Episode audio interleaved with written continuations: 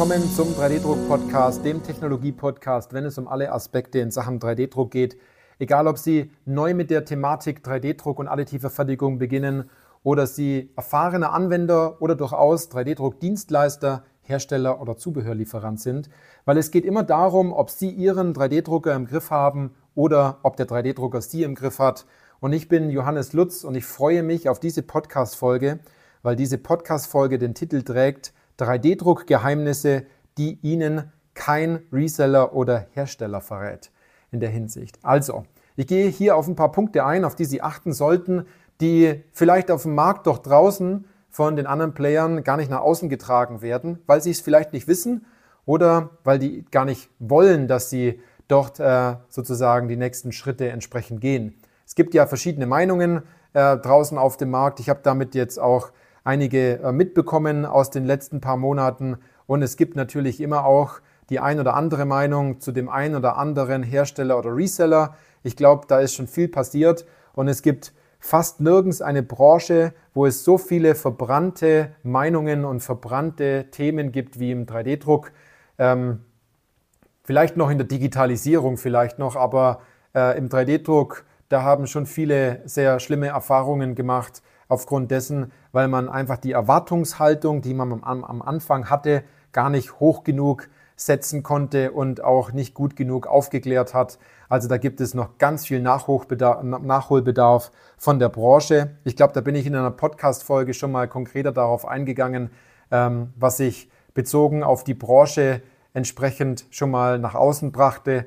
Ähm, denn äh, ich bin mittlerweile an einem Punkt, wo ich äh, eine bestimmte Meinung zu bestimmten Kommunikationsarten äh, habe draußen in der additiven Fertigung, die den Leuten nicht weiterhilft, sondern eher noch mehr Schaden anrichtet.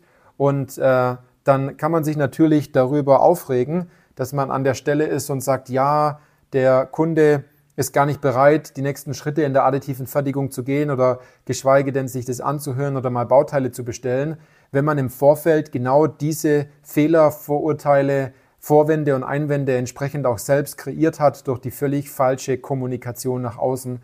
Und es fängt ganz oft auch schon auf der Webseite ähm, der, der Hersteller und auch der Reseller und zum Teil auch der Dienstleister an. Ähm, viele Dienstleister, die bei uns in der Beratung sind, haben ihre Webseite entsprechend stark angepasst. Und dann merkt man natürlich auch die Resultate daraus. Ähm, das ist ein ganz großer Punkt und ich habe dazu ja auch ähm, im 3D-Druck-Dienstleister Insider Report, den können Sie sich bei uns auf der Webseite herunterladen ähm, oder Sie geben einfach 3D-Druck Insider Report ein äh, bei Google, dann finden Sie den. Da bin ich schon mal stärker drauf eingegangen. Das soll jetzt aber nicht konkret der Inhalt dieses Podcasts sein, sondern ich habe das mal ein bisschen angeschnitten. Also da gibt es ein paar Punkte, da wird viel kommuniziert nach außen und Sie kriegen eine komplett falsche Erwartungshaltung und können danach nur enttäuscht sein. Ja? Außer Sie haben jemanden, der Ihnen im Vorfeld die richtigen Hinweise auch mitgibt, welche Fehler Sie dort nicht machen sollten und welche Probleme dort später auftreten, die man im Vorfeld einfach nicht macht. Weil bei 3D-Druck ist, gibt es ein Gesetz und zwar, wenn man im Vorfeld viele Dinge äh, richtig ähm, entscheidet oder richtig beurteilt, und ähm, bestimmte Dinge auch weiß und äh, bei manchen Sachen auch einfach die Finger davon lässt, von diesen vielen Shiny Objects und man glaubt, dass die richtig und gut wären, dann funktioniert es danach auch, wenn man bestimmte Dinge einfach weglässt. Und das ist natürlich auch so, wenn man Bauteile druckt. Es geht darum, ähm, die richtigen Dinge wegzulassen, die man einfach nicht benötigt. Und so ist es im übertragenen Sinne auch, wenn man ähm, beim Thema 3D-Druck zu Erfolg kommen will. Denn auf dieser Prozesskette von dem ersten Gedanken, der ersten Idee bis hin zu der Stelle, dass man sagt, ähm, jetzt habe ich mein Bauteil, dort gibt es ganz viele Reibungspunkte und ganz viel Verluste. Und diese Verluste und Reibungspunkte, die muss man rausnehmen, damit am Ende auch der Weg nicht in die falsche Richtung geht, sondern in die Richtung, wo Sie entsprechend auch hinwollen. Es ist so, wie wenn Sie auf der Autobahn unterwegs sind und äh, Sie nicht eine Spur einhalten können, zum Beispiel jetzt die Mittelspur, dass Sie kein Mittelschleicher, äh, Mittelspurschleicher werden, sondern auf der mittleren Spur, in diesem Fall nehmen wir diese äh, Verkehrsregeln mal raus, dass sie auf der mittleren Spur auch ganz schnell vorankommen und nicht die ganze Zeit gegen die Leitplanken knallen und äh, an der Stelle eine große Reibung erzielen und sie immer wieder ähm, auch das Fahrzeug zur Reparatur bringen müssen. Also das ist ganz oft so der Knackpunkt dabei, dass man auf einmal abdriftet, die falsche Ausfahrt nimmt und sich dann denkt, ja, das ist ja vollkommen schief gegangen, weil man sich von so einer Ausfahrt äh, im übertragenen Sinne vielleicht hat auch verleiten lassen, dort rauszufahren, obwohl man ein ganz anderes Ziel hatte. Also, viele Dinge, die ähm, solche Geheimnisse sind, die Ihnen natürlich von anderen Marktteilnehmern nicht nach außen ähm, äh, kommuniziert werden, sind, dass es nicht darum geht, immer die neueste Maschine zu verkaufen oder zu kaufen und zu investieren, sondern 3D-Druck weiterzuentwickeln in der Hinsicht, dass sie immer mehr Anwendungen finden, dass sie dort immer weiter vorankommen und die nächste Hürde nehmen ähm, an Anwendungen, die äh, bei Ihnen im Unternehmen auch zur Verfügung stehen. Und zwar nicht die Anwendungen, die im Webinar oder in Zeitschriften äh, oder in Medienportalen sind oder worüber in ein paar Videos berichtet wird, sondern ähm, die Anwendungen, die wirklich in Ihrem Unternehmen sind. Also nicht immer nach außen gucken, denn die Anwendungen, die wirklich in Ihrem Unternehmen sind, die finden Sie ganz oft nicht in der Zeitschrift. Und es ist natürlich schwierig, ähm, herzugehen und zu sagen, ja, hm, das ist ja eine tolle Anwendung in der Präsentation oder in dem Medienportal. Wie können wir das jetzt auf unser Unternehmen übertragen? Und es ist der falsche Denkansatz, denn es geht viel eher darum, wie kann man im Unternehmen erstmal herausfinden, wo denn äh, viel Geld und Zeit ins Land gehen, wo die Innovationskraft schon längst überfällig ist, wo sind die Punkte, wo sich Mitarbeiter extrem darüber aufregen, weil sie schlechtes Equipment haben, oder man an dem Punkt ist, dass man sagt, wir kriegen keine Fachkräfte ähm, für bestimmte Bereiche, man ist aber auch nicht in der Lage, die Fachkräfte, die man jetzt hat oder die ähm, Mitarbeiterinnen und Mitarbeiter, die man jetzt hat, auch gut mit 3D-gedruckten Teilen auszustatten, damit die sich zu Fachkräften und zu guten, richtig tollen Mitarbeitern dann auch weiterentwickeln können. Weil so ein Mitarbeiter ist ja ein richtig wertvolles Gut. Ähm, den sollte man ja auch entwickeln. Und wenn man dort die additive Fertigung nicht dazu nutzt und sich selbst nicht im Unternehmen weiterentwickelt und die Anwendungen findet, dann macht es durchaus viel mehr Spaß, immer die, die, die, die, die nächste Technologie zu kaufen und sich darüber aufzuregen, warum bestimmte Dinge einfach nicht machbar oder lösbar sind, wenn man nicht die richtigen Anwendungen hat.